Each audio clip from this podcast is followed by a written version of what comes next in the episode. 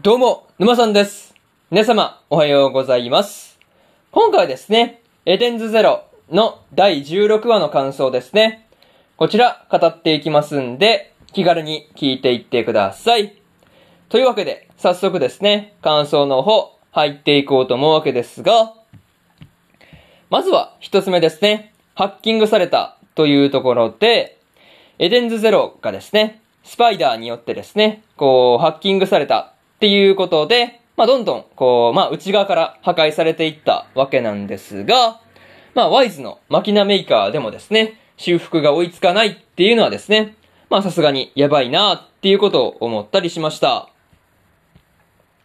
まあ、とはいえですね、こう、船のセキュリティを上げるためには、まあ、ハーミットの協力が不可欠っていうわけなんですが、まあ、その肝心のハーミットもですね、まあ、こう、まあ、昔から、まあ、こうで、エデンズゼロの中で好きな、まあ、部屋だった、まあ、ドレスファクトリーに引きこもったままだったっていう話なんですよね。そう。まあ、引きこもったままの、まあ、ハーミットを引っ張り出すっていうところから、やっぱり始まったわけなんですが、またね、こう、まあ、シスターの力はですね、こう、生物ではないエデンズゼロには効かないっていう話もあったんですが、まあ、そういうところがちょっと厄介な部分ではあるんですが、まあ、思考性が全員揃っていない状態ではっていうことをね、シスターがこう、ぽつりとつぶやいているのを、まあ、言ってたわけなんですが、まあ、そういうのを聞いていると、まあなんか、うん、魔王思考性が揃えば、エデンズゼロがね、なんか、うん、生物になるというか、まあ生きるっていう、まあ、意味になんかなるっていう風にも取れるなっていうことを感じたんですよね。そう。なんかそんな感じのことを思ったんですけど、まあ、とりあえず、そこに関しては、まあ、今後の話の中で、ちょっとこう、注意しておいた方がいいところかなっていう風に感じました。うん。まあでもなかなかね、うん、まあ内側から破壊されていくのを止めようとしていたわけなんですが、まあ、こう、セキュリティ面ではですね、ハーミットがいないと、やっぱりこう、エデンズゼロは心細いっていう感じなのかっていう話ですね。そう。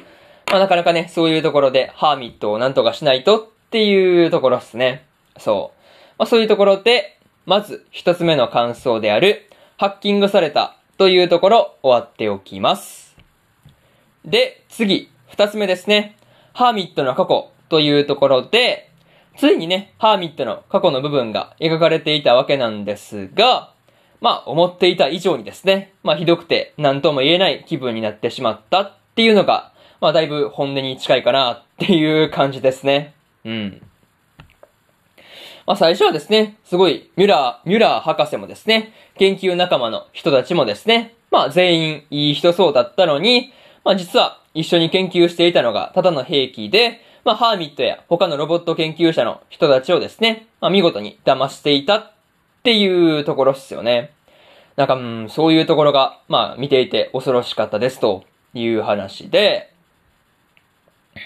まあ、しかもね、この時に、こう、まあ、ハーミットが見事に裏切られてしまったわけなんですが、まあ、こう、研究が終わった後にね、博士の肩叩きをね、してあげたいみたいなね、こう話を、ロボット研究者の人たちと話をしていたわけなんですが、まあ、その時に肩叩き剣ですね。まあ、これの束がですね、もうハーミットの、こう、まあ、ポケットからね、こう、バサって落ちるところですね。なんか、うん、そういうところに、ハーミットの心がなくなってしまったっていうところがですね、まあ、現れているようにも感じられたなっていう部分でした。うん。なんか、そういった事情をね、見ていくと、まあ、こう、デジタリスに引きこもってしまったりとか、こう、人間を助ける気が起きなくなったりするっていうのも、わかるような気がしました。うん。なんか、そんな感じがしたなっていう話で、まあ、なかなかね、そういうところが、まあ、ハーミットの事情として分かってくると、まあ、うん、なんか人間が嫌いになるのも仕方ないよねっていうところで、まあ、理解できてしまうっていう話でした。まあ、そういうところで、二つ目の感想である、ハーミットの過去というところ、終わっておきます。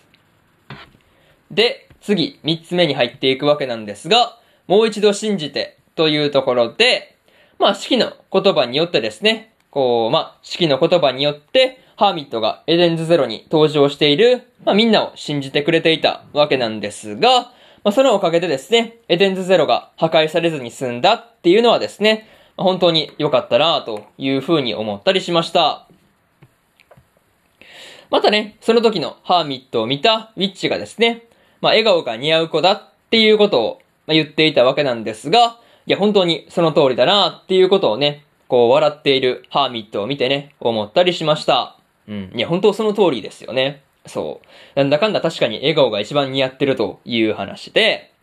あとはですね、こう、ハーミットが泣いているから放っておけないっていう式の言葉もですね、なかなか心に刺さるものがありました。まあね、その自分を信じればいいっていう言葉ですよね。そう。なかなかそういうところがすごい心に刺さるなっていう感じでした。うん。あとはね、こう、レベッカが式のこのグランベルからね、離れた時、まあ、要は1話の時の、まあ、こう、話をしていたわけなんですが、まあ、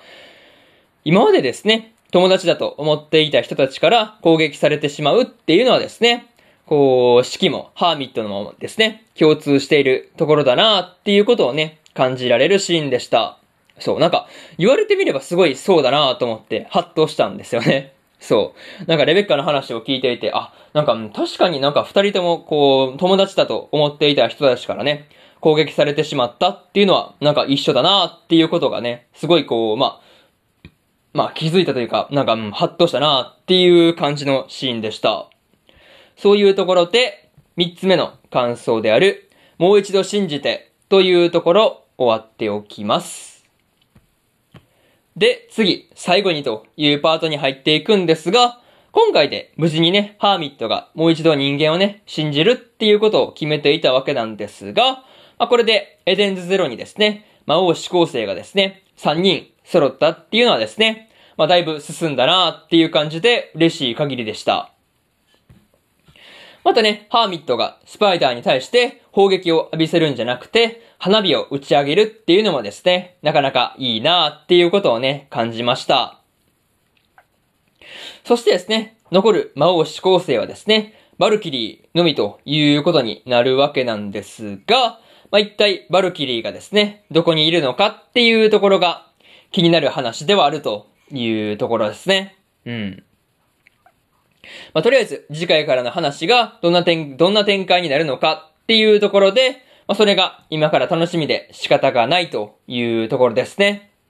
そういうところで、今回のエデンズゼロの第16話の感想ですね。まあ、こちら、ここまでという感じですね。うん。で、今までにもですね、第1話から第15話の感想をね、こう喋っていますんで、よかったら過去の放送もね、合わせて聞いてみてください。っ